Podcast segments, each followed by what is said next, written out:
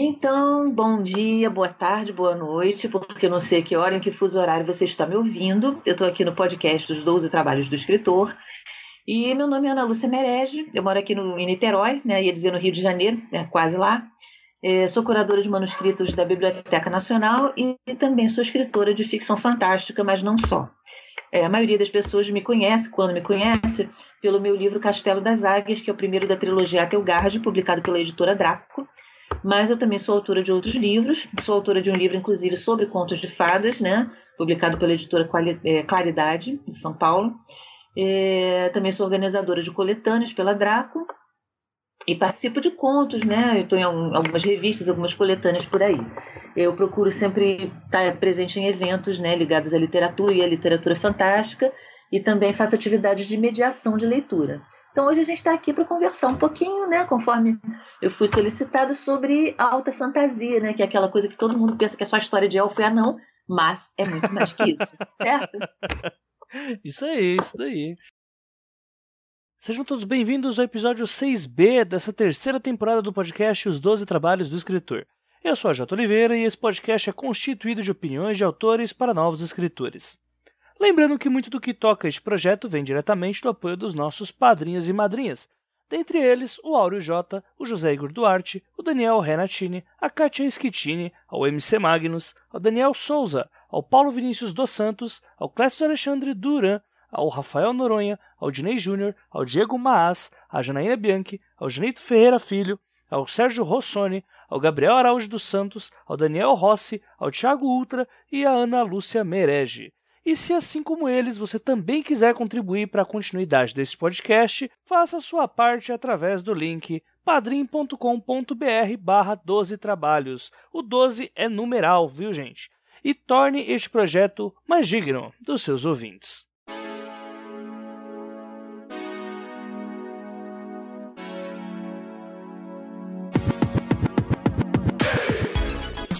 Se na semana passada falamos sobre fantasia urbana, Nada mais justo do que inverter os padrões e agora abordar o tema alta fantasia, não é mesmo?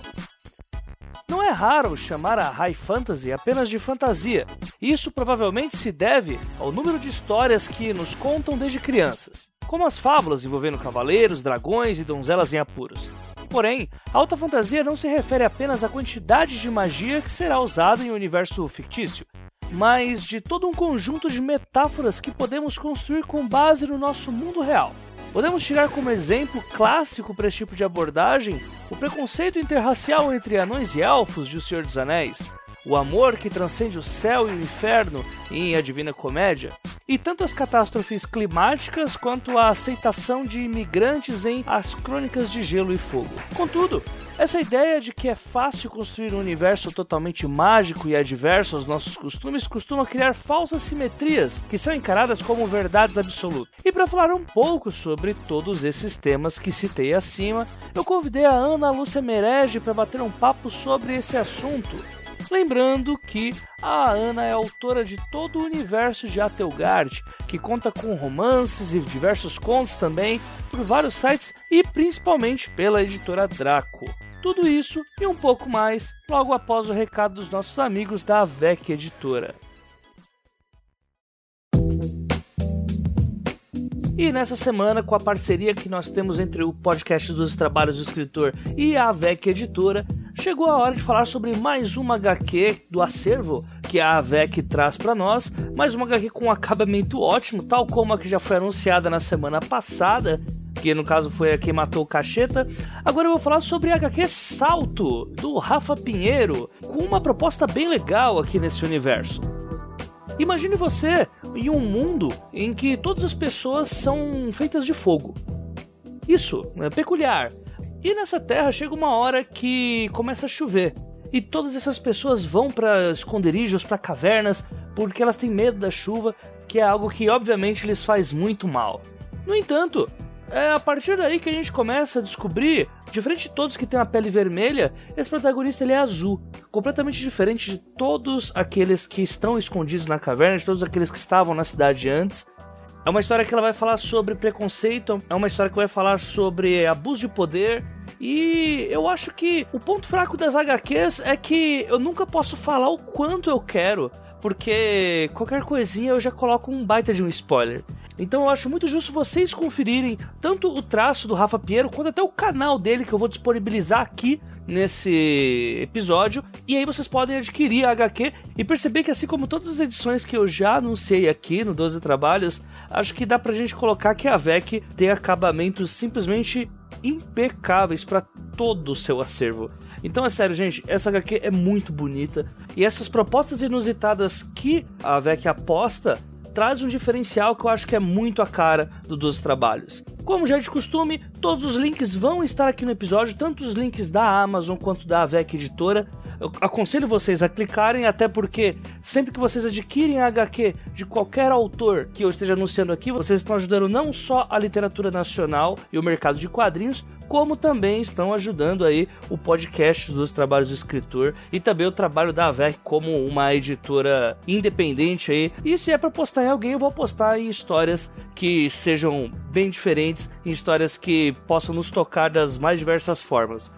Gente, apenas vão lá, comprem Salto G Rafa Pinheiro. Um abraço para todo mundo e bora lá pro episódio. Assim como no episódio passado, eu questionei a Ana sobre o básico. Por que raios alta fantasia? Eu acho que a gente começa escrevendo aquilo que vem pra gente, né? Aquilo que, que surge, no estilo que surge. Depois de algum tempo, depois que você mais ou menos firmou a sua escrita, eventualmente você se vê como escritor dentro de um gênero. Você percebe que a sua produção, ou que a maior parte da sua produção, ou que o melhor da sua produção pode ser enquadrado em um gênero. E nesse sentido, você talvez possa dizer que a maior parte da minha produção se encontra na alta fantasia. Mas por que alta fantasia? Eu não comecei escrevendo isso. As primeiras coisas que eu escrevia, tinha umas histórias meio pulp, assim, e eu escrevia muita história baseada em mitologia. Eu leio, gosto de mitologia desde que eu era muito criança, muito criança mesmo, tipo 5, 6 anos. Tinha um avô, eh, o Jorge, que era assim, já foi homenageado por mim em vários contos, em várias histórias com o próprio nome, com outro, Jorge Merege. E esse meu avô era um contador de histórias assim, se você virasse assim, vou me conta uma história, ele inventava na hora. Algumas vinham das Mil e Uma Noites, outras vinham do Malbataã, outras ele tirava da cabeça dele mesmo, misturava uma com a outra e saía história, pode acreditar. E esse meu avô, a gente brincava muito de mitologia, a gente fazia tipo um teatrinho, assim, sabe, de, de histórias, assim, de mito, mitológicas de, da Grécia, né? E eu comecei a ler uns livros que tinha lá em casa, ou de outros também. Então eu sempre me identifiquei, sempre gostei dessa parte assim de épicos antigos, Odisseia, Gesta de Gilgamesh, contos de fada, e eu também gosto muito de livros de aventura. Sempre gostei das revistas do Conan, sempre gostei daqueles livros de aventura tipo Robin Hood, Rei Arthur, as histórias do Júlio Verne que eu li primeiro recontadas, né? É, a Ilha do Tesouro, o livro de piratas. Se você olhar na minha literatura, você pode ver até características mais de alta fantasia, mas você vai ver muito de livros de aventura. Eu escrevi junto com uma amiga um livro que o personagem dele é o Jack London, por exemplo. E aí, por que alta fantasia? Eu comecei a me identificar, sempre me identifiquei também com fadas, né? Com o mundo feérico, duende, eh, Hamlet, Macbeth, Sonho de uma Noite de Verão, essas coisas assim. E aí a gente vai, as, as leituras foram ficando orientadas para isso, né? Esses personagens mesmo aqueles que pertenciam às mitologias, vamos dizer, eles tinham, eles podiam estar até no nosso mundo aqui, mas eles tinham seus próprios universos, né? Eles tinham o seu Asgard, eles tinham o seu Olimpo, eles tinham é, o seu mundo feérico, a sua Avalon, que são mundos, mundos construídos também. E aí, por volta dos 16, eu comecei realmente a ler fantasia, né? Eu fui ler Tolkien, Michelle Wendy, é, Lewis e outros autores assim que eu fiquei deslumbrada com aquilo, né? Mas antes disso eu já tinha lido muitos esses clássicos de aventura, já tinha lido muito mainstream também, autores brasileiros também, porque eu sou aquela pessoa realmente aquele 5% da população que lê não importa o quê. É a pessoa que mesmo sem condições de ler, mesmo sem biblioteca, mesmo sem livro em casa, ela vai ler alguma coisa, né? Isso aí já foi assim pelos teóricos, né, do, do da, da questão da leitura, dos hábitos da leitura, é 5% das pessoas é assim, ela vai ler, né? E eu sou uma dessas pessoas. Então, antes de escrever, eu adquiri uma bagagem cultural grande, e essa bagagem cultural foi muito baseada nessas histórias clássicas, essas histórias tradicionais de conto de fada. Eu também escrevia, tentava escrever um pouquinho de ficção histórica medieval, passada em Portugal, na Espanha, principalmente entre os moçárabes, os descendentes dos mouros lá da Península Ibérica. Só que assim, muita coisa não, não cabia, né? Por exemplo, eu ficava tentando escrever a história de um cara que era um saltimbanco. Só que, assim, coisas que eu queria que ele fizesse, tipo teatro de fantoche, essas coisas assim, seriam anacrônicas para o período em que ele vivia, né? E aí, de repente, eu falei, cara, eu vou criar um universo onde ele possa fazer tudo isso, onde eu possa me basear nesse mundo medieval, mas colocar anacronismos, né? Aí comecei a escrever a história dos elfos das florestas. Então, fui escrevendo vários universinhos E depois eu juntei esses universinhos no Universão. Mas o que é engraçado é que o meu primeiro livro publicado foi um livro de fantasia baseado em conto de fadas, chamado O Caçador, que era o Caçador. Esse livro teve a sua primeira versão escrita em 1995, foi publicado como independente em 2005 e depois foi publicado em 2009 pela Franco Editora, que é a história do caçador da, da Branca de Neve, que vai passando por vários contos de fada até se encaixar num outro. Isso tudo muito antes daquele Branca de Neve Caçador e do Once Upon a Time, né? Bem antes, juro. então, é, mas é sério mesmo. Então, quer dizer, eu acho que eu baseei muito mais as minhas, assim, a, o que eu escrevi foi muito baseado nessa bagagem cultural que veio muito de mito, muito de história heróica, né? De história de cavaleiro, de ser Gawain, o Cavaleiro Verde, aquelas. Isso tudo você encontra nos meus, nas minhas histórias. Né? Você vai ver influências ali que não vêm diretamente de outros livros de alta fantasia ou mesmo de histórias de fantasia, mas vêm de histórias mais antigas, livros de aventura e outras coisas assim. Se você analisar, você vai ver isso. Então, assim, eu acho que fantasia é uma coisa muito próxima do mito, né? Acabei me refinando nesse ponto. É, é, tem muitos simbolismos ali, né? Quando você fala de um castelo, como o Castelo das Águias, ele tem uma torre de cada cor, né? O que, que são essas cores? Elas têm um simbolismo dentro da teoria dos raios é, é, tudo muito arquetípico, né? Aquela coruja que rouba a bolsa da menina tem um significado dentro do xamanismo. Então é uma escrita que ela deixa você perto da tua origem, entendeu? Você vivencia a tua jornada de crescimento dentro. Mesmo que você conte a história de uma pessoa simples, como eu gosto de escrever, eu conto história de saltimbanco, eu conto história de ferreiro, eu conto história de camponês, sabe? Mas aquela pessoa vivencia uma jornada pessoal assim grande, né? E ela entra em contato com, com conteúdos assim do, do inconsciente, umas coisas você fica, você se sente na companhia dos grandes, né? Desde a gesta do Gilgamesh e as mitologias até Tolkien e outros é, mestres da fantasia contemporânea. Assim como já exemplificado no episódio passado, a alta fantasia também não fala apenas sobre quantidade de magia usada dentro de um universo, mas sim sobre os nossos problemas colocados em um determinado universo através de metáforas. Mas no fundo eu acho que a gente sempre faz isso, a gente usa esses mundos fantásticos para poder é, criar uma situação que a gente coloque os problemas desse mundo e os nossos próprios problemas e as nossas próprias vivências, né, sublimar essas coisas através de metáforas, né, através de símbolos e enfim. E a alta fantasia se presta muito a isso justamente porque ela cria um mundo diferente, né? Você consegue é, fazer umas coisas meio macro, né? Sair de uma situação pequena para uma situação mais macro. Então, existem várias é, definições para alta fantasia. Né? Uma que nós até estávamos falando antes é que, supostamente, ela se passa num, num, universo diferente do nosso, onde as regras são diferentes. Né? Às vezes elas têm outras raças, não necessariamente, tem. É, a magia costuma ser importante. E muitas vezes também as pessoas colocam, existe uma luta do bem contra o mal. Né? Mas, na verdade, essas coisas todas, eu acho que daí eu poderia dizer, a construção de universo é muito importante em alta fantasia, sim. Né? Mas daí esse é um mundo completamente diferente do nosso, ou um mundo muito parecido do, com o nosso, ou um mundo tipo Nárnia, que é diferente do nosso, mas que tem seres, por exemplo, que aquelas crianças já reconheciam porque vinham da mitologia, como centauros, por exemplo, né? Então você tinha Nárnia era um mundo onde as coisas funcionavam diferente, mas tinha muitas referências, muitas coisas que para eles eram até familiares, né? Eu acho que a alta fantasia, o que define a alta fantasia é que você tem um caráter de épico. É aquilo que eu falei na minha primeira é, resposta você mostra que as pessoas, as pessoas estão perto do mito. As pessoas se aproximam da, da qualidade do herói. O herói muitas vezes trágico, dramático. Alguns são mais engraçados, alguns são mais anti-herói mas de certa forma, né, alguns vão ser mais Odisseus e outros vão ser mais Aquiles, e, e, mas essas pessoas vão estar perto do mito. Elas vão estar mostrando as pessoas ou em ponto pequeno, lá na sua jornadazinha de hobbit, ou em grande ponto, levando o anel para a montanha, mas elas vão estar lutando contra obstáculos que estão acima da compreensão dessas pessoas. Elas vão estar se transformando em outra coisa. Elas vão estar lutando com algo muito poderoso, algo que envolve geralmente sobrenatural, magia e fé também, né? Então eu acho que a, a, ela puxa o épico, ela, ela tem um caráter de mito a alta fantasia. Ela, ela é muito simbólica, né? Ela, ela pode até ser como eu gosto de escrever, slice of life, né? Você mostra a pessoa passando manteiga no pão, acordando, lavando roupa. Eu, eu boto tudo isso. Entendeu? A Ana de Braga, é a personagem de Castelo das Águas, ela deita assim, reclinada no travesseiro e coça o dedão do pé com a pena de escrever. Entendeu? Eu gosto de botar personagem. Eu, e as pessoas falam para mim, eu não eu, assim, não estou querendo falar, ó, oh, que beleza, entendeu? Meu trabalho pode ser cheio de defeito. Mas uma qualidade que ele tem é que as pessoas falam, eu consigo ver o cenário que você descreve. Entendeu? Eu consigo gostar do seu personagem, ou eu consigo odiar o seu personagem. Então, por quê? Porque eu coloco os personagens fazendo essas coisas. Isso, isso é uma coisa que eu vejo muito, por exemplo, na, nas Brumas de Avalon, da Marion Zimmer Bradley. Você olha aqueles cavaleiros todos naqueles castelos antigos, que eram pequenininhos, que não era aquele castelo, sabe, cheio de servos. Eram uns castelos, assim, tinha dois ou três criados, alguns guardas, entendeu? E a dona do castelo estava lá olhando dispensa, fazendo manteiga.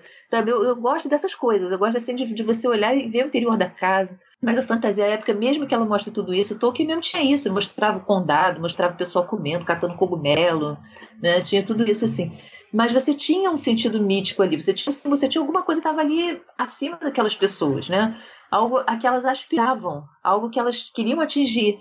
Elas é, transcendiam. Quando elas passavam por aquele obstáculo, elas não voltavam a ser a mesma pessoa. Elas saíam dali transformadas. Né? Um virava rei, o outro veio com uma grande tristeza, que depois teve que cruzar o mar para se livrar daquela tristeza. Então, eu acho que é, é isso, entendeu? Que, o que caracteriza para mim a alta fantasia é isso: é a transformação, a transmutação no interior dos seus heróis e às vezes dos seus vilões também. Né? Então, acho que basicamente. Então, você não precisa ter elfo não. Não necessariamente um universo paralelo, sim uma construção de mundo mais elaborada. Frequentemente, quase sempre é um universo diferente, sim. É, e é um gênero também que você vê interpenetrado por outros. A gente não vai chegar a dizer, ah, isso é alta fantasia e pronto. Você pode ter uma alta fantasia humorística, entendeu? Você pode ter, ou com grandes doses de humor, você pode ter uma alta fantasia que tem um muito sombria, que tem um tom dark ali. Você pode ter ela é, entremeada com espada e feitiçaria, né? Você ter uma parte assim dela que é mais uma coisa mais cruenta ali, uma coisa mais homem a homem, né? Ou até se identificar com ficção científica, uma coisa mais espécie ópera também, que está às vezes bastante próxima, né? Como Guerra nas Estrelas, que ela tem muito de muito dos simbolismos de alta fantasia que você vê ali. Então eu acho que para mim é isso, alta fantasia é aquela coisa épica, é aquela coisa que tem o herói na sua jornada, mesmo que não sejam aqueles passos todos certinhos, caretinhas, que você desconstrua muita coisa, tá? Mas ela é algo que tem que toca o mito, tem algo de épico, algo Sim. de grandioso e você sai transformado dali. A Ana deixou aqui uma lista de autores nacionais de alta fantasia que ela anda lendo. Papel e caneta que vale a pena vocês anotarem nome por nome. Ah, o que, que eu tenho lido? É. Olha, recentemente eu li um livro chamado Corações nas Sombras, que é de um cara chamado é, Alan Francis Salgado, que é um livro que é muito longo, tá? Então, eu, na minha opinião, ele poderia ter sido reduzido, ele ter, mereceria ser enxugado, mas é um livro que tem uma construção de mundo interessante, uma estrutura bacana, uns personagens bem bacanas, né? Foi o primeiro volume ainda, é um livro que eu achei bastante bom, né? É, eu tô para ler com muita assim, é, curiosidade o livro da Cristina Pesel, O Mundo de Qualtoren, ainda não li. É, outro livro que eu li que achei bem interessante, eu não diria que a alta fantasia é, uma, é baseado mais em mitos, em histórias do Oriente, né? que é a canção do Shenlong, que é do Diogo Andrade, que é um livro interessante também, mas é só aquele tudo baseado em, em Oriente. Né? É, o Eduardo Cássio eu tenho lido, o Diego Guerra também, só que esses livros são mais uma green fantasy, né? Uma coisa assim mais sombria. O Eduardo escreve muito naquela vertente meio do Cornwell também, uma fantasia histórica mais carregada nas tintas, né? Diego também. Ah, e leio várias outras pessoas que não escrevem necessariamente dentro de, de alta fantasia, né? Escrevo outros autores de fantasia que o Wilson Gonçalves, que é muito bom, a Janaína também, a Camila Fernandes, né? E outros, e outros, e outros. Por não haver um limite de magia, se por um lado a High Fantasy traz a facilidade de poder variar diversas formas de resolver problemas, por outro, traz uma obrigação muito maior ao que se refere à verossimilhança dentro de um universo que é criado do zero. Procuro não cair em clichês na hora de escrever sobre os personagens, sobre a interação deles, as reações, as coisas que acontecem. É aquela coisa, eu não comecei pela construção do mundo, né? Eu não comecei assim, ah, eu vou escrever uma história que se passa no universo, onde a magia funciona assim, onde as raças são essas assim, assim. Entendeu? Eu não, não foi assim. Eu comecei escrevendo histórias sobre personagens em núcleos diferentes e depois eu juntei esses núcleos. Tinha história de elfo na floresta, tinha, por exemplo, os elfos são baseados em índio. Então você tem tribos de elfo que você tem metades. Né? Tem a metade ligada a um animal e a metade ligada a outro. Então você casa entre as metades. Outras são baseadas em casas de clãs, assim, tipo, tem totem. Né? Depois você tem um pessoal que é baseado em, nos moçárabes mesmo, que é o pessoal do leste, dos saltimbancos, que eles são baseados naquela cultura oriental. Então o pessoal senta no tapete, come aquele pão chatinho, uhum. é, conta história de noite, tem todo, né, chama os outros de tio, tem toda uma, uma, uma, questão de casamento arranjado. No norte eles são mais tipo cavaleiros, aí é onde eu faço as histórias mais de cavaleiro, a coisa, depois tem os, os da, das terras geladas, e no sul são os elfos brilhantes, que é um pessoal assim, meio renascentista. Assim, uma idade média mais para renascença. Né? Não tem imprensa, mas já tem é, algumas coisas, tipo assim, fábricas de papel, por exemplo, né? Certo. É, então eu peguei várias, várias referências assim, para criar vários mundinhos e depois eu juntei os mundinhos no mundão. E aí foram as relações. Como é que eles se relacionam? Então, por exemplo, você tem é, no, no, sul, você tem uma liga de cidades, são cidades que é a Liga das Terras Férteis, né? Então tem toda uma rede lá de, de, questões políticas, tem uma cidade responsável pela defesa que tem a escola de guerra. E eu fui criando aos pouquinhos. Eu costumo dizer, olha, eu tenho terras que não estão no mapa. Se você olhar o mapa de Atelgar, você vê vários vazios. E muitas vezes eu cito lugares que não existem. Assim, ali no mapa. Você olha, cadê as terras geladas? Eu, gente, não tá no mapa. Quando eu fiz o mapa, não tinha terras geladas. Depois passou a ter. Um dia eu vou fazer esse mapa revisitado e você vai ver ele bem maior. Então, Sabe, assim, para minha construção de mundo, desde que eu fale assim, não, a magia funciona assim e esse mago é capaz de fazer isso. Aquilo passou um pouquinho, ele não é mais capaz de fazer e pronto, e não saio disso. Se eu disse que ele não é capaz, ele não é capaz, pronto. Agora, se eu quero que ele seja capaz, eu coloco ele achando um, um livro que ele estuda para isso, ou ele indo para um lugar passar por um teste e tal, e eu explico por que, que ele se tornou capaz. Né? Uhum. Então você tem que ter essa coerência. Ah, se ele vai ficar muito parecido, ah, mas você tem elfo, tem. Eu tive uma pessoa que reclamou do meu livro, disse que a única coisa que eu não gostei do seu livro é que os elfos são muito diferentes dos elfos de Tolkien. Para mim, todos os elfos têm que ser igual de Tolkien. Oh, eu falei, bom. é, mas acontece que Tolkien nunca viu um elfo. Eu também nunca vi um elfo. E a J.K. Rowling também nunca viu um elfo. Cada um criou seus próprios elfos, porque elfo é uma criatura mitológica. Mas se ele é um elfo, ele é baseado em alguma coisa. Ele é baseado numa criatura mitológica do, do mundo nórdico, né? Uhum. Então, se você botar uma criatura com uma perna só, com uma carapuça na cabeça e chamar de elfo, é meio esquisito, né? é, você, né? Para mim, elfo é igual o livro, tem que ter orelha, tem que ter aquelas orelhinhas compridas. Ah, mas eles são quase humanos. Querido, se você quer meio elfo, se você quer uma pessoa que é gerada, um descendente fértil, principalmente, que vem de um elfo, de uma humana, ou de um humano e uma elfa, elfos e humanos têm que ser extremamente parecidos. Se eles não forem, eles não conseguem gerar descendentes, né? Então, obviamente, os elfos são muito parecidos. Mas para as pessoas não me chatearem, esses elfos, na verdade, que estão em Atelgard, eles não são elfos, eles são elfodescendentes. Eu não uso essa palavra, não, tá? É, ok. Eles são descendentes de elfos com pessoas que viviam naquele universo ali, que são descendentes de humanos que já estavam lá em Vanires, e eles vieram antes do Ragnarok, em Naus, né? Em Naus, que se colocaram lá numa ilha que tem no meio de Atelgard. Dali você tem elfos, ali você tem elfos de verdade, e as pessoas não sabem disso, porque eles criaram toda uma rede de magia em volta para as pessoas não saberem. E os descendentes daqueles entre eles que brigaram com os outros e foram para essas terras externas se chamam de elfos, mas na verdade eles são elfos misturados com humanos já. Porque o elfo original. E, e as primeiras uniões tiveram a ver com magia, tiveram a ver com muita coisa. Os elfos de verdade, quando um humano vê eles, ele diz: Isso era um demônio. Na verdade, não é um demônio, é um elfo. Aquele que você chama de elfo que é parecidinho com você, só que tem zoião e orelha pontuda e não fica velho, Aquilo ali é um descendente de elfo que pensa que é. Né? Mas só que até agora o pessoal do Castelo das Águias não descobriu. então você vê, o meu mundo tem umas características assim, bem dele mesmo, sabe? É, existe a magia dos sons, a magia dos nomes, a Ursula Le Guin usou um pouco isso. Existe uma escola de magia onde você aprende magia através da arte. Né? Você faz um malabarismo e daqui a pouco você está tão concentrado naquilo que o próprio poder da tua mente está movendo aquilo, você faz teatro, daqui a pouco os objetos de cena estão se movendo com a tua vontade mágica, e a magia é baseada no sistema de pensamento-forma que eu tive da teosofia, né, da Madame Blavatsky, essas coisas assim, tem muita coisa que saiu dali. É, não tem anões? Tem, tem anões, só que os anões não são igual os elfos que andam aí e falam com os humanos, eles estão no reino invisível, que é onde vivem as criaturas, os devas, né, as, as fadas, digamos assim, né, que a gente vai conhecer no próximo livro. E já conheceu no conto da, da coletânea Magos lá. Então, quer dizer, eu vou cada vez, eu, quando eu acho que o mundo está ficando muito na mesmice, eu vou criando umas coisinhas novas, assim, ele vai ficando diferente, né?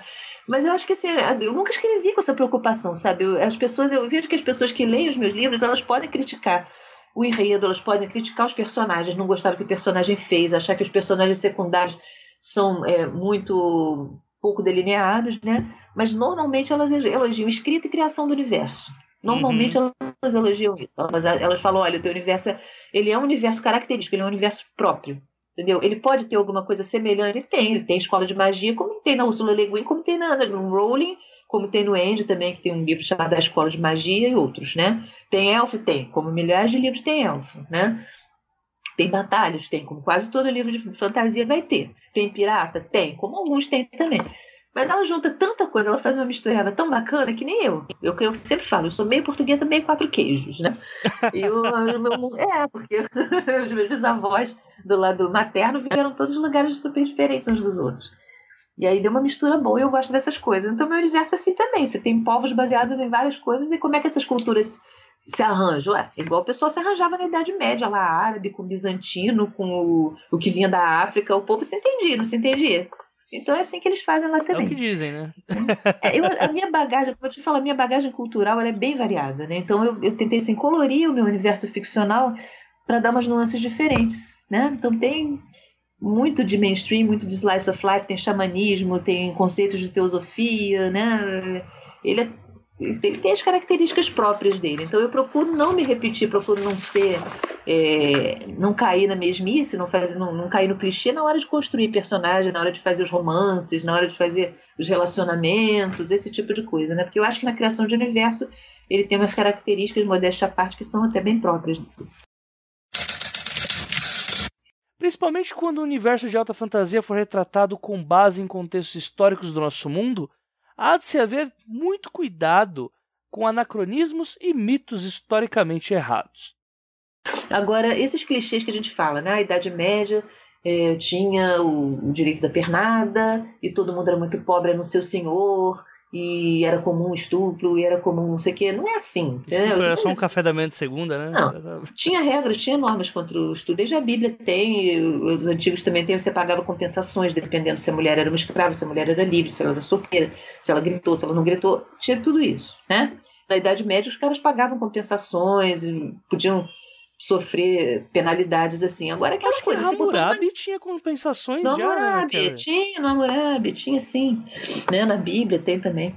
Agora, é aquela coisa, né? Se você botou num ambiente de guerra, entendeu? É, soldado, é, guerreiro, mercenário entrando nas casas e, e, e matando gente, você provavelmente vai ter gente estuprada sim, tá?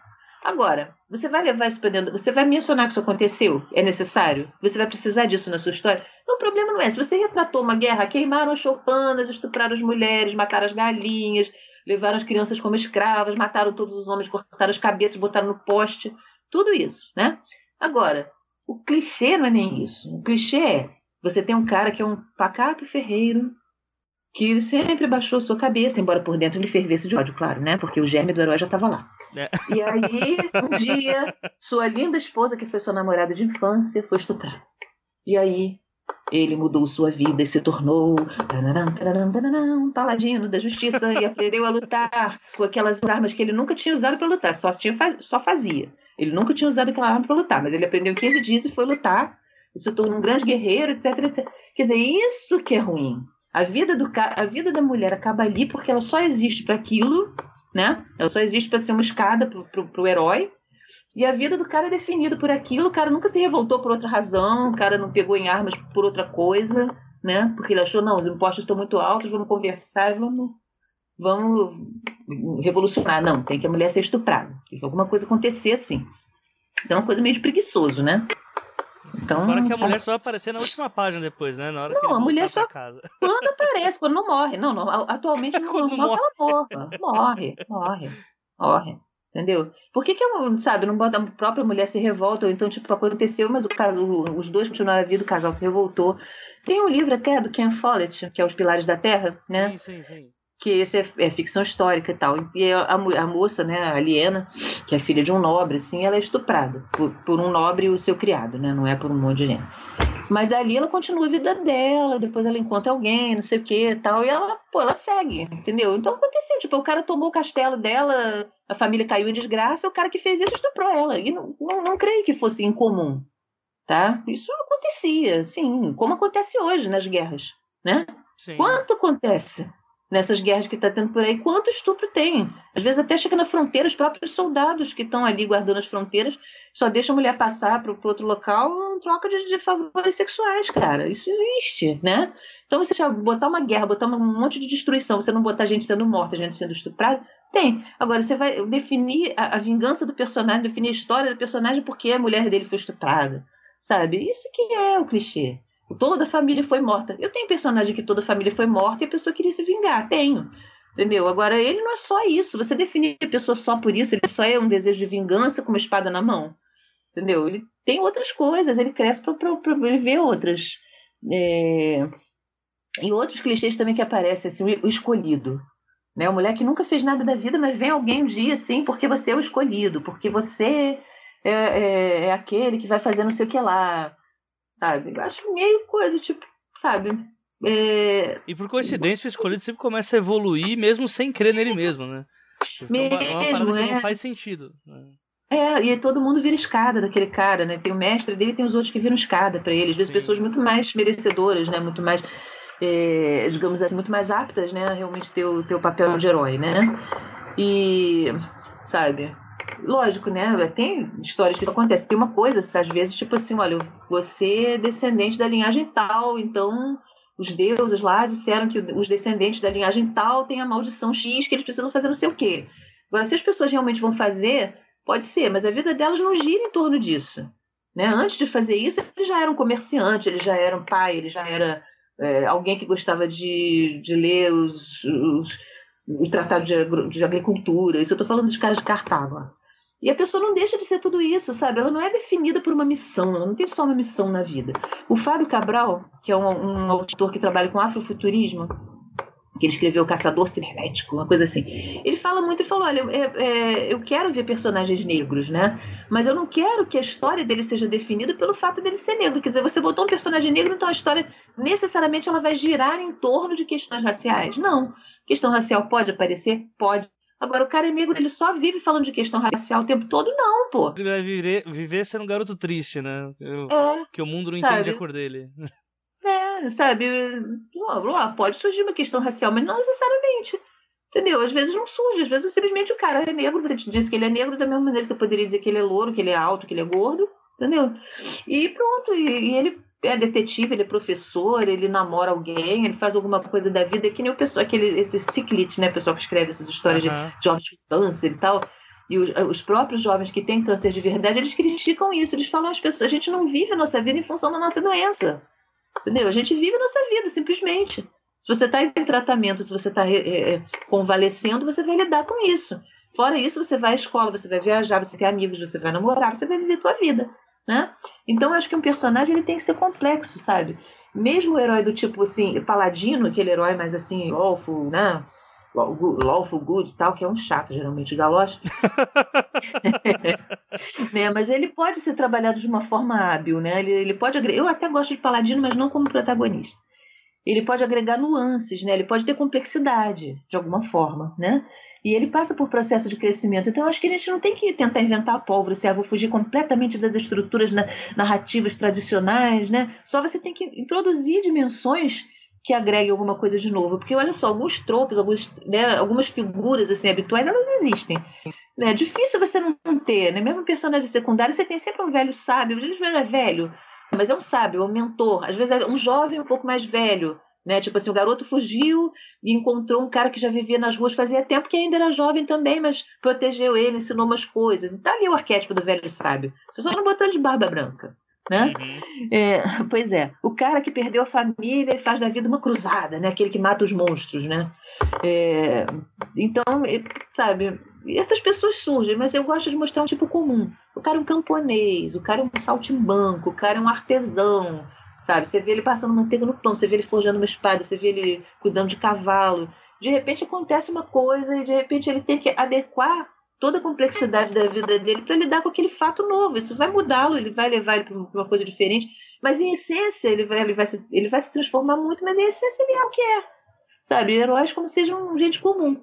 Agora, essa questão assim, uma afetividade, por exemplo, ah, sempre existiu. Agora, a sociedade vê de um jeito aqui e de outro jeito acolá. né? Uhum. Então, se eu escrevo uma história que você passa na Grécia Antiga, tem homossexual? Tem. Agora, como é que, como é que boa parte das cidades da, da Grécia, não são todas, tá? Essa variável era uma coisa em Atenas, outra coisa em Esparta, outra coisa em Creta, então não é Grécia. Grécia nem existia.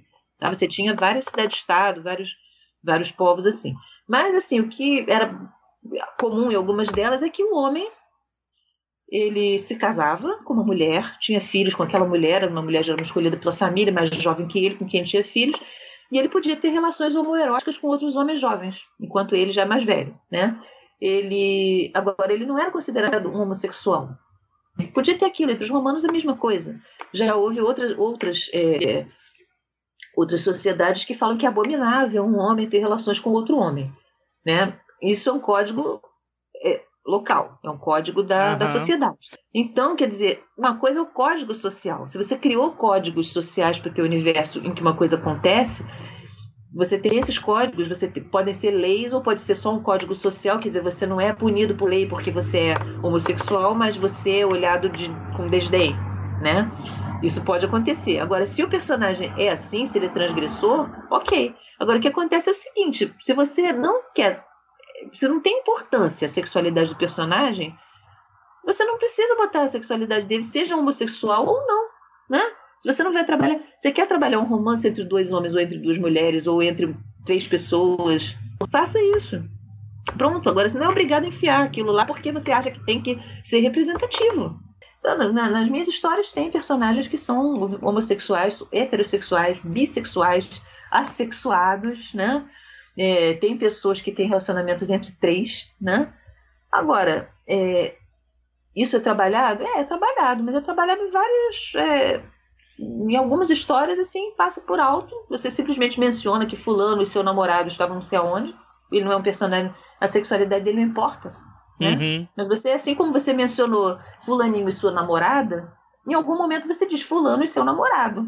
Pronto, são personagens secundários que foram apenas mencionados ali. Uhum. Se um dia ele for protagonista de uma história, como já se sabe que ele tem um namorado e não uma namorada, aí, entendeu? Eu vou procurar trabalhar aquilo de uma maneira que eu não coloque aqueles personagens estereotipados, né? Que eu não, não, não que eu seja respeitosa com, com essas pessoas, como sou com todas as outras, né? Só que, sim, eu sou uma mulher heterossexual. Então, quando eu sou uma mulher heterossexual, eu sei o que eu estou falando, né?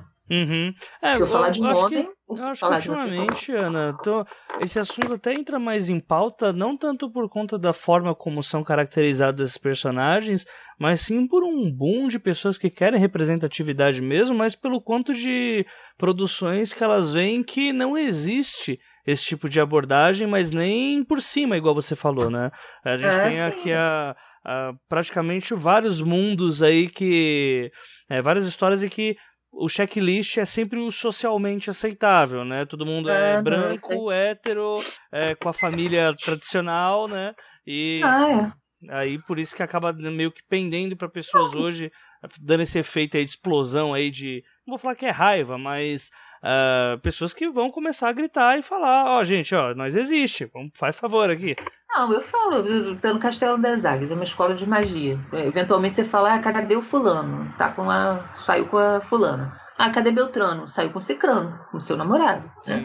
Nas histórias da antiguidade que tem Cartago, lá Baltazar e Lises, aí tem muito, sabe? Muita gente que tem. E negros também, na Arqueogard você tem pessoas morenas, né? Pessoal do leste, que são os descendentes lá dos, do, tipo os sabes, né, digamos assim, da história, e algumas tribos de elfos eles têm pele morena, pele morena, tipo índio, tipo árabe, né, eles não, não têm pele negra. Mas as histórias de Cartago lá tem mono, tem núbio, tem númida, tem egípcio, tem sudanês, tem tudo isso, né? Tem líbio, muitos líbios, né? E aí aquela coisa, entendeu? Tem um capitão de navio que ele é negro. Eu, eu descrevo ele, é um homem negro, alto, com cabelo assim assado e tal, bonito, não sei o quê. E depois pronto, depois ele se casa com alguém, depois ele vai viajar para o Oriente, depois ele tem filhos, e a questão dele ser negro, até porque naquele universo era visto, sabe? Era um capitão de navio, pronto, de origem núbia, acabou. Uhum. Né? Vai entrar em pauta se, se, o cara é escravo do outro é louro. É um heleno, ele é louro. Então o que, que vai entrar em pauta? Ah, o cara é descendente de Fenício, ele é, ele é cartaginês, descendente de Fenício cidadão mesmo, ou ele é misturado com líbio. Aí o problema não é ele ser moreno ou não moreno, o problema é que ele é descendente de estrangeiro, né? Então não é um cidadão né? Como tinha na atividade esse tipo de coisa. Uhum. Sabe? Então, assim, eu acho que não deve girar em torno disso. Quer dizer, a pessoa não é definida necessariamente pela sexualidade dela, ou pela sua cor, ou pela sua religião, né? Você, você, você cria um personagem complexo, além de ser uma pessoa que é um, digamos assim, um cientista que gosta de colecionar borboleta e assistir Walking Dead, ele é negro. Pronto. É, e vilão, né? Porque que, gostar de The Walking Dead, gente, por favor, né? Mas enfim.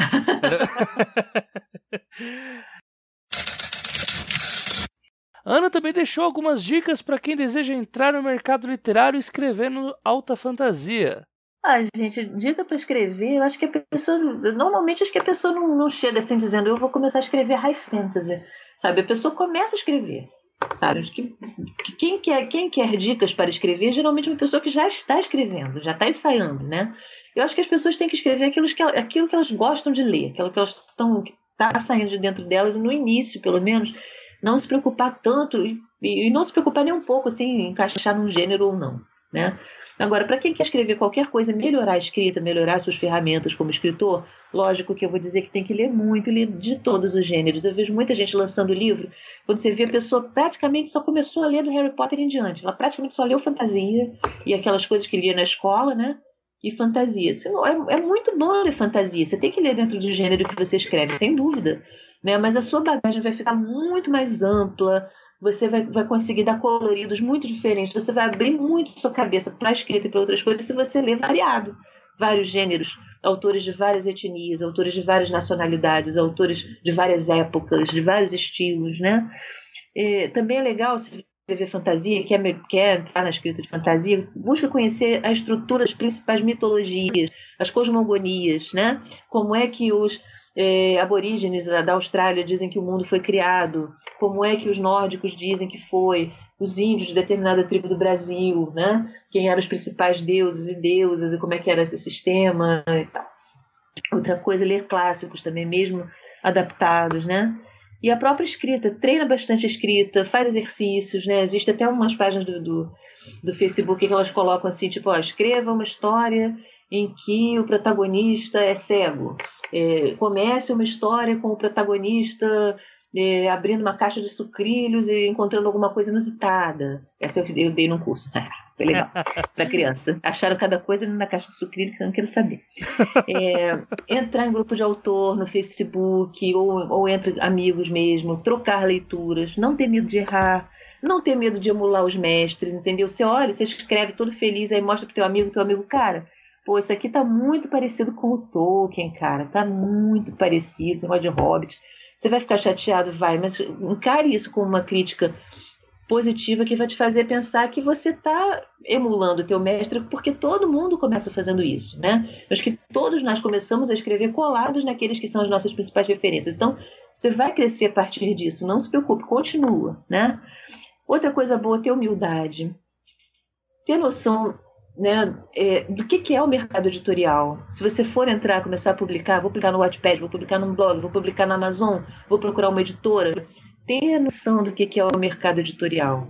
O que, que ele deseja, entendeu? Às vezes você não consegue um editor, não consegue uma editora tradicional, não é porque o teu trabalho é ruim, é porque as editoras têm, elas têm realmente que apostar que elas acham que vão é, é, trazer um retorno, né? Não tem como não ser assim, né? A maioria tem que trazer um determinado retorno. Ou elas estão querendo investir, o teu é bom, mas elas estão querendo investir em outra coisa. Entendeu? Assim, ah, por que, que é, nenhuma escola adotou meu livro? Aí você vai ver, a escola adotou livros para jovens de 12 anos e teu livro é uma fantasia para maiores de idade, sabe? Então as pessoas têm que ter noção do que, que é, o que, que é o mercado editorial, o que, que ele está querendo, né? O que, que vai ser é, visto como uma coisa legal, o que, que não vai ser a tua postura também, né? E olha, eu acho que assim, o meu conselho hoje para as pessoas, depois de vários anos lidando com isso, é o seguinte: entre fazer boa arte, como disse o tio Gaiman, e fazer treta, fique com a boa arte. Sempre. Sempre, sempre. Deixa a treta de lado, vai fazer boa arte. Sabe? É o meu conselho, meu principal conselho. E se você gostou do bate-papo com a Ana Lúcia Merege e quer saber um pouco mais sobre o trabalho dela. Bom, nas redes sociais eu sou fácil de achar, eu sou Ana Lúcia Merege no Facebook. Eu sou Ana Merege, mas talvez me encontre como Ana Lúcia Merege mesmo no Twitter. Eu tenho dois blogs. É, um deles existe há 16 anos e outro existe desde que eu lancei o Castelo das Águias, que é o primeiro livro da trilogia Atelgard, né, do universo Atelgard. Então é o estantemágica.blogspot.com e ali você tem link para compra de livro, você tem artigos sobre literatura, tem notícias sobre o que eu venho fazendo, tem indicação de livro. Ele realmente, como ele é muito antigo, ele tem um arquivo assim de, de tudo, né? Você vai ver minha carreira literária passar por ali todo. E o Castelo das Águias é específico do, do, de Atelgard, então tem conto para ler de graça, tem fanart de personagens, né? Ele é o Castelo das Águias. Ponto, assim, castelodaságuias.blogspot.com. Né? Eu tenho Instagram também como Ana Merege, então as redes sociais, é, assim, basicamente é isso, é facinho de me achar. Vou estar na Bienal do Livro no stand da minha editora querida do coração, que é a editora Draco, né? que é uma editora que vem fazendo muita coisa pelo autor nacional, né?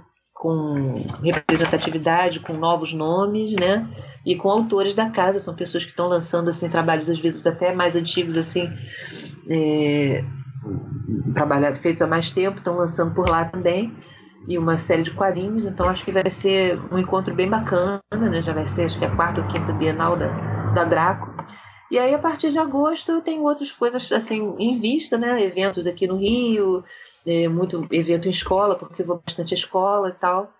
E aí eu queria dizer também que, por exemplo, se as pessoas, principalmente aqui do Rio de Janeiro, né, próximas, é, quiserem fazer feira literária, se eu sou professor, sou coordenador de uma escola, quero fazer uma feira literária, gostaria de um autor para conversar com os alunos, pode entrar em contato comigo através dessas redes sociais, do Messenger, né? Sou bem acessível e falar a sua ideia, porque eu gosto muito de conversar com jovens, né? Tem bastante é, prazer com isso, bastante prática, né? De conversar sobre o que é ser escritor, o que é ser um escritor de fantasia, o que é fantasia, né? Falar sobre as origens dela, falar sobre distopias, que é um tema que a gente tem que trabalhar bastante né, em tempos de hoje. Então, eu também gosto muito de fazer essas coisas e se alguém quiser me contactar para isso ou para algum outro evento assim, eu fico muito feliz. Não, não necessariamente eu prometo que eu possa atender a pessoa, depende, né? Do que for proposto, depende da época e tudo mais, mas eu vou me esforçar para isso, para estar junto com, com o público mais novo, né? Que eu também escrevo para esse pessoal mais novo o Ano é Trilha Secreta, por exemplo. Estou com outro livro também para sair, espero esse ano ainda. Esse público na faixa de 12 anos. E é isso, gente. Eu sou uma pessoa bastante acessível, costumo ser simpática com quem me procura. E bom, foi um prazer estar aqui com, com os nossos ouvintes, né? De qualquer hora, de qualquer tempo, de qualquer fuso horário, conversar com você. E qualquer coisa, é só me procurar que eu estou sempre por aqui.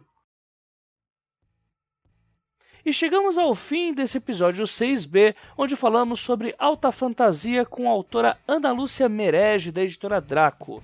Sempre lembrando que nos comentários desse episódio ou nas redes sociais o assunto continua e através dele, quem sabe, possamos trazer dúvidas para uma eventual parte 3 no caso. Para isso, não deixe de nos seguir no Twitter pelo arroba os 12 trabalhos, pelo Instagram no arroba os 12 trabalhos e também pela homônima página do Facebook, sempre lembrando que o 12 é numeral em todas as redes sociais, tudo bem? Ou senão você pode também mandar sugestões para os 12 trabalhos@leitorcabuloso.com.br, repetindo os artigo 12 número trabalhos@leitorcabuloso.com.br. Além do apoio patrocinado dos nossos amigos da AVEC Editora, o 12 Trabalhos vai ao ar graças ao esforço do pessoal que atua por trás das cortinas. Caso do Daniel Renatini com o design, com o Igor Silva com as redes sociais e com a J. Oliveira, este que vos fala, com a edição do episódio. Nos vemos na próxima quinzena, onde a bola da vez será o episódio FAQ, só com perguntas literárias enviadas por vocês ouvintes desde o início da temporada, quando eu pedi para vocês começarem a fazer esses envios. Até lá, uma ótima semana a todos e não se esqueçam, sejam dignos de suas histórias. Até a próxima quinzena.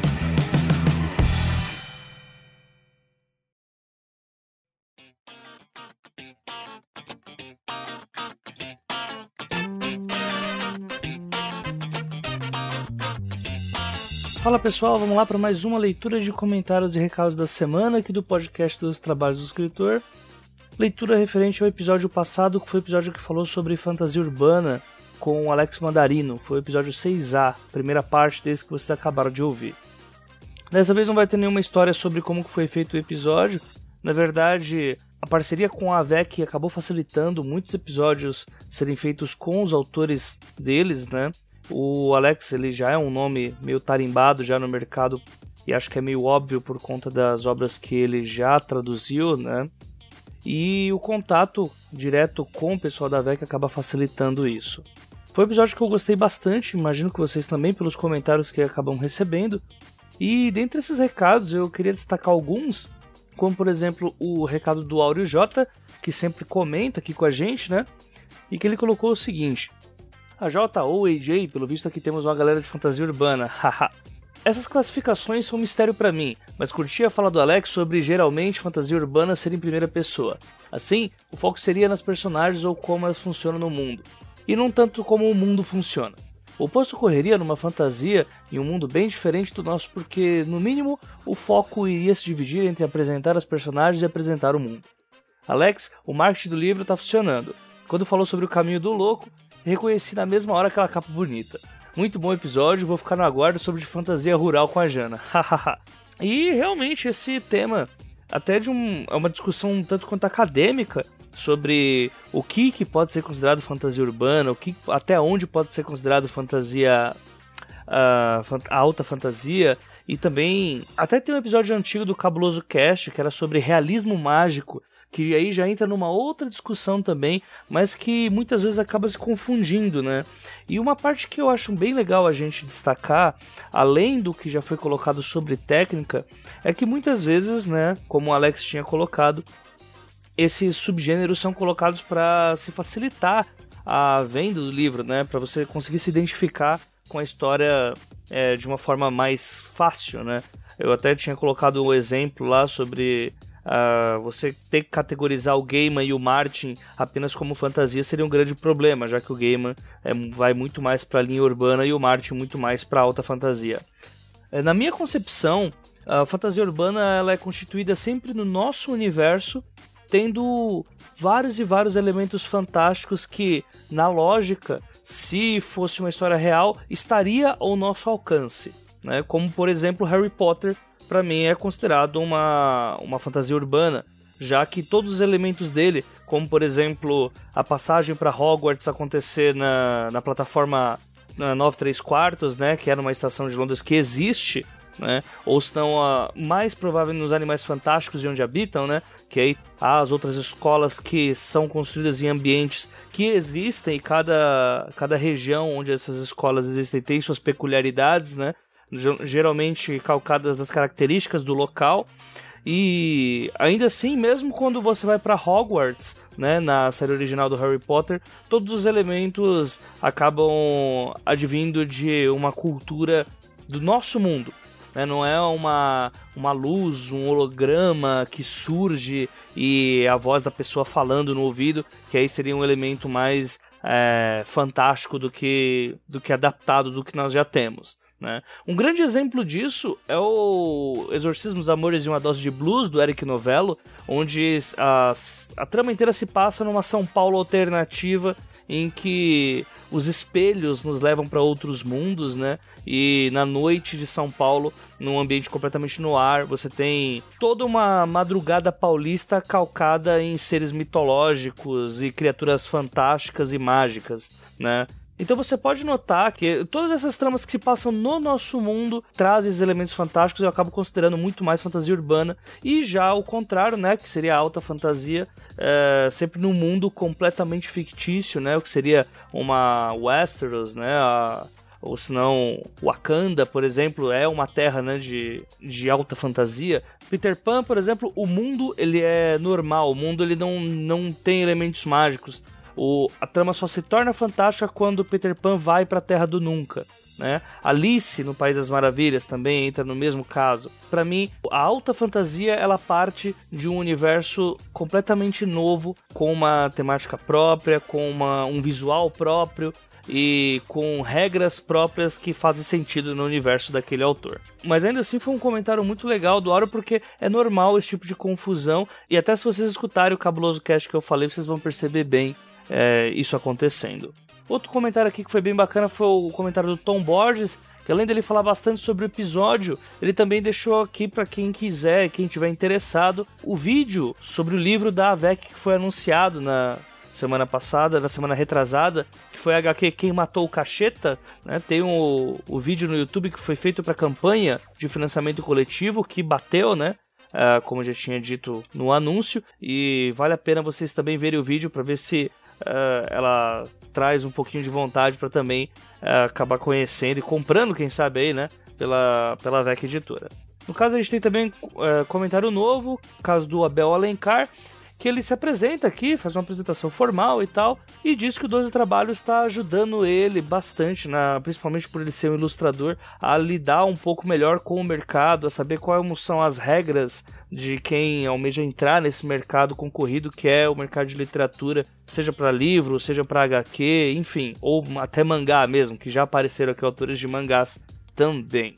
Um agradecimento a todas as pessoas que comentaram, viu? O comentário de vocês, como eu sempre falo aqui, é muito importante para que o episódio não acabe. Eu peço desculpas se um comentário ou outro eu não estou respondendo pela própria página do site, mas é que ultimamente as coisas estão um pouco complicadas e eu vou explicar um pouco disso agora no final do episódio. Um agradecimento a todo mundo que comentou, casos aí do G-Rock, né? Do Áureo J, como já foi citado, o Tom Borges, o Igor Augusto também e o Abel Alencar. Além de pessoas que estão interagindo aí pelo Twitter pela, e pelo Instagram. E pelo Twitter, inclusive, eu recebi uma história bem engraçada de uma ouvinte que começou a maratonar o 12 Trabalhos e eh, escutando o episódio do Gustavo Magnani, teve um sonho muito louco, é, meio zumbificado ao, ao som do Jefferson cantarolando Compre Ovelha no final do episódio. Quem não lembra ou quem não assistiu, vai lá, que é uma parte bem engraçada aí. O agradecimento é pro pessoal lá do 30 Minutos por ter deixado colocar essa parte aí do episódio deles aqui no 12 Trabalhos. Agora vamos para a parte de recados, começando por um que vai ocorrer agora no dia 15 de agosto para quem é aqui de São Paulo. Ah, na quarta-feira, às 19 horas, na Casa Plana, eu estarei mediando um, um bate-papo sobre China Mieville e toda a sua coleção que foi publicada aqui no Brasil, né, pela editora Boitempo. E o evento está sendo feito pela Boitempo, no caso com o Kim Doria, né, que é quem está trazendo aqui os livros do, do China. E esse evento vai ocorrer nas 19 horas, como já disse, no dia 15 de agosto, na Casa Plana, que fica na rua Fradique Coutinho, número 1139. Ou seja, é a rua da estação Fradique Coutinho, para quem não conhece. É só você pegar a linha amarela, ou pela estação República da linha vermelha, ou pela estação da Luz, né, pela linha azul, ou pelo trem. E por lá você tem acesso a Fradique Coutinho bem fácil e fica na rua do metrô. Nesse debate a gente vai estar também com o Jorge Amaral na mesa, o Mauro Yassi e a Ana Rush. Todos eles sabem bastante assim sobre o assunto. Para quem não conhece o China Mieville, é um autor que foi bastante citado aqui pelo Fábio Fernandes no episódio sobre ficção científica e vale super a pena aí para quem estiver interessado na literatura dele. Uh, inclusive, um dos convidados ele é especialista em China Mieville, então com certeza aí vai ser um assunto bem legal. Com certeza aí vai ser um bate-papo bem bacana. Recado número 2, tanto um agradecimento quanto um recado. Uh, um agradecimento para todo mundo que compareceu nesse fim de semana na Bienal do Livro, na, no encontro de podcasts que eu acabei falando para vocês, uh, pelo menos nos dois últimos episódios. Eu acabei comparecendo um pouco depois, então peço desculpas para quem foi e não conseguiu me encontrar. Mesmo assim, para quem ainda for na Bienal, eu estarei presente lá no evento nos próximos, nos próximos dias do final de semana né, no sábado e no domingo. Às 8 da noite eu vou estar pelo Espaço do Saber e também vou aparecer no evento da Dan Blanche lá para prestigiar as meninas da Dan Blanche, a Ana Martino, a, a Jana Bianchi, a Paola Silveiro, a, a Sibila e enfim, super aconselho para vocês. A Dan Blanche vem fazendo um trabalho muito legal e tá distribuindo os cartões lindaços para quem for. Esse fim de semana, quem quiser dar uma olhada lá, quem quiser aparecer, cumprimentar, aquele abraço e depois fazer alguma coisa pós-evento, manda mensagem, manda uma DM no, em qualquer rede social, a gente consegue se ver lá, pelo menos se a Bienal nos permitir ter 4G, porque dependendo do número de pessoas fica muito difícil. Próximo recado, na verdade não é um recado, é o sorteio do livro Ninguém Nasce Herói, do Eric Novello. Sorteio que eu tinha falado na, no episódio passado que seria feito aos moldes tradicionais, já aqui do 12 Trabalhos. E como funciona? Para cada pessoa que comentou lá no episódio com o Eric e com o Samir, eu adicionei um número para uma margem de sorteio. E também para todos os padrinhos e madrinhas do podcast, cada um real que eles contribuem é um número que eles vão ter nesse sorteio. É a forma mais justa aí que eu achei para fazer esse envio, né? E o vencedor aqui é o é o Sérgio Rossoni, um dos padrinhos aqui do podcast. Já para evitar que qualquer pessoa mande, ah, mas só os padrinhos ganham. É normal que os padrinhos ganhem, né? Já que eles concorrem com mais números. Então, o sorteado é o Sérgio Rossoni. No caso, o livro do Eric vai ser autografado por ele agora na Bienal mesmo, já com o nome do Sérgio, pelo menos assim que eu consegui falar com o Sérgio e vai ser enviado em mãos. No caso, eu sei que o Sérgio é daqui de São Paulo, então posso entregar o livro aqui em mãos mesmo para ele. Parabéns aí pro Sérgio, muito legal. A gente ficou um tempo sem sortear livros, né? É, quem sabe aí até o final da temporada eu não consiga também sortear um do Samir. Eu só tô em dúvida em qual e sobre qual e como, provavelmente Tupinilândia, mas estou vendo ainda como é que dá pra gente fazer essa parte. Até o final da temporada vai ter muita coisa aí para rolar, então apenas digo isso, aguardem. E, claro, se quem for padrinho vai ter mais chances, então fica a dica aí para vocês, né? É, não entendam isso como um relacionamento abusivo para chamar de meu, mas se você quiser ter mais chance de concorrer, só apoiar aqui no padrim.com.br barra 12 trabalhos. Próximo recado, FAQ. Próximo episódio, como eu já disse, ele vai ser calcado nas perguntas enviadas por vocês ouvintes. A gente já tem um número bem legal de perguntas que foram enviadas sobre processo criativo, tanto no e-mail como também nas páginas dos episódios passados. Então, ainda dá tempo de você enviar caso vocês queiram participar aí, um episódio que eu vou chamar alguns autores para a gente falar sobre o nosso processo criativo de acordo com as perguntas que vocês enviarem. Então ainda dá tempo. Uh, tem pelo menos mais uma semana e pouquinho até eu gravar esse episódio, né? Esse episódio não dá para eu gravar antes por motivos óbvios. Então, quem tiver alguma dúvida, quem quiser desafiar um pouquinho a gente aqui com algumas perguntas, ou no link do episódio, ou pelo e-mail, os 12 trabalhos.leitorcabuloso.com.br. Último recado, eu falaria até sobre o romance, sobre o Asas Pingentes Imortais, só que em vez disso eu queria colocar para vocês aqui algumas coisinhas que têm acontecido que andam ocasionando nos atrasos de alguns episódios aqui do 12 Trabalhos. Eu já me pronunciei pelas redes sociais já e, enfim, a gente sabe como é que funciona hoje o Facebook, como funciona o Twitter e tudo mais, e o alcance é muito complicado e nem todo mundo que uh, escuta o podcast está prestando atenção uh, a isso, né? Ou não está online no, no horário. Então acho que é melhor Uh, como a maior audiência do, dos trabalhos vem do podcast de ouvintes e não das redes sociais, eu prefiro é, repetir por aqui o que está acontecendo. Até por conta de que há padrinhos aqui no podcast, eu devo satisfação a isso, né? Tentei enrolar por algum tempo para ver o que, que, podia acontecer, só que a verdade é que eu tô com alguns problemas de saúde. Esses problemas remetem à minha visão. Desde o ano passado, o 12 Trabalhos ele não conta com um editor, né? A gente tinha o Fernando Ticon que ajudava bastante nessa parte. E hoje o programa voltando para minha mão, coincidindo com esses problemas, é o que está causando esse atraso. É 100% culpa minha. Inclusive, o, o Fernando ele até parou um pouco o canal dele, com a Hora do Terror, que enfim, tá acontecendo mil e uma coisas legais aí na vida profissional dele. E hoje, mesmo que eu pague um editor, se eu achar o editor mais barato do mundo, provavelmente a, o padrinho dos trabalhos não, não sustenta, porque o podcast ele tá se pagando hoje né? Graças ao patrocínio da VEC, mais o que vocês já fazem com o financiamento coletivo, o podcast consegue se pagar. E vocês devem ter reparado que esse ano houve muito mais evento para participar, né? Teve muito mais chance de aparecer com 12 trabalhos de alguns locais, né? Teve o evento na seguinte, Teve outros eventos de mesa de autor também que rolou. Houve bastante evento que ocorreu graças ao trabalho de financiamento coletivo que me proporciona ir para os eventos, conhecer as pessoas e principalmente conseguir uma temporada muito maior do que as temporadas passadas. Provavelmente essa temporada ela ultrapassar provavelmente o número de autores da segunda temporada mais os da primeira.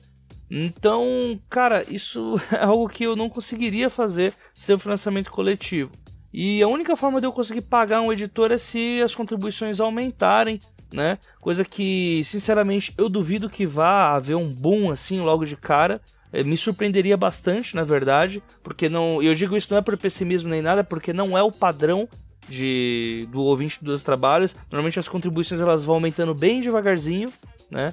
Se eu tivesse um editor, as coisas voltariam, né? Eu conseguiria postar o episódio no dia certinho que sempre foi feito, né? Da, ou, da, ou na terça-feira, ou no máximo da terça para quarta. E infelizmente é por conta disso que não tá rolando. É 100% culpa minha mesmo. Né? Infelizmente eu não, eu não tô capacitado para ficar muito tempo na tela do PC e tanto editar quanto também escrever, né? Tudo depende muito, é muito incerto é, por conta do tempo que eu posso ficar me esforçando né, na frente do computador. E eu tinha que dar esse recado, né? Afinal, devo satisfação para os padrinhos e madrinhas do podcast, também para os ouvintes, né? Porque isso aqui não é só por dinheiro, uh, e até porque se fosse por dinheiro já teria acabado há muito tempo. Mas a, a ideia aqui é, é pelo menos dar uma satisfação e não colocar uma imagem, né? Afastar do máximo, afastar o máximo possível qualquer imagem que possa existir de que por acaso uh, esteja havendo algum desleixo ou algo do tipo. Então, pelo menos por enquanto, eu não tenho uma resposta sobre esse problema de visão que eu tô. A gente não sabe o que, que é. Estamos tentando descobrir já faz quase um ano. Esse segundo semestre a coisa deu uma piorada. E é por isso que eu estou fazendo um anúncio agora no onde eu faria aí meu jabá sobre o romance do Watchpad. Então eu peço compreensão de vocês nisso, tá? Infelizmente, é, eu não tô muito no tom, né, pra, pra falar sobre isso. Não é um assunto que me agrada em nada. Eu não, eu não queria estar falando sobre isso, mas é meu jeito. Eu, eu tenho que dar satisfação para as pessoas que fazem o favor de escutar o trabalho que eu produzo, né? E independente se é minha obrigação ou não, uh, né, dar alguma satisfação, eu imagino que esse contrato uh, não dito que a gente faz, que é de eu postar o episódio e vocês escutarem. Isso traz para vocês uma rotina e toda rotina, quando ela é quebrada, traz uma frustração. E é assim que eu me sinto, pelo menos quando algum podcast que eu gosto muito uh, falha, né? E não dá uma justificativa, ou se não falha várias e várias e várias vezes e não há uma justificativa em cima disso. E então eu não gostaria que houvesse também esse tipo de pensamento para com o meu trabalho. Então, novamente, né? Eu peço desculpas aí pelo atraso e vamos para a próxima aí, né? Vamos ver até onde a gente consegue ir nesse ritmo. Quem sabe aí amanhã aparece mais alguns apoios ou a situação muda e eu consiga melhorar e voltar a editar o podcast na velocidade que eu conseguia é, no início. Até lá, eu deixo aí esse, esse adianto, né? É, e que infelizmente, se qualquer episódio que atrasar, é, pelo menos esse ano, eu, eu já deixo aqui o meu meia-culpa, que infelizmente é, são as ferramentas que eu tô para que eu posso usar hoje. E para não terminar num clima ruim, né, gente? Vamos lá fazer o jabazinho, né? tá demorando para sair para sair capítulo por conta disso, mas quem não conferiu ainda pode ver desde o capítulo 1 vai ter um bom tempo de leitura. Asas Pingentes e Imortais, meu romance no Wattpad, uma fantasia urbana, aí com anjos, com demônios, com deuses, com um monte de coisa. E até por causa do episódio passado, acho que é uma boa, né? Vocês poderem conferir lá, me julgarem e dizerem se eu tô sendo ou não digno da minha história, já que eu não tô sendo digno desses gerúndios, gerundismos, na verdade, que eu tô colocando aqui no meio desse discurso. Enfim, gente, por enquanto é isso. Uh, na semana que vem a gente se vê. Mandem suas perguntas através do FAQ, né? Mande suas perguntas para o episódio de FAQ. Eu conto aí com a ajuda de vocês para fazer mais um episódio bem bacana. Um abraço para todo mundo e falou!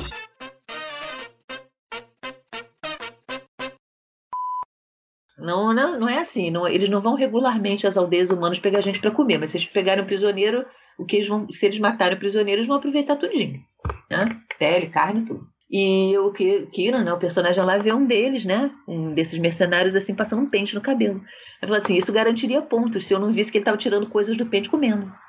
Hum, uh. Beleza. Pois é, e é um elfo. É. Olha só. É um vou, elfo. Vou deixar uma, é um deixar uma mensagenzinha antes do, do episódio para não, não escutarem comendo. Mas tudo é, assim, conteúdo gross. É.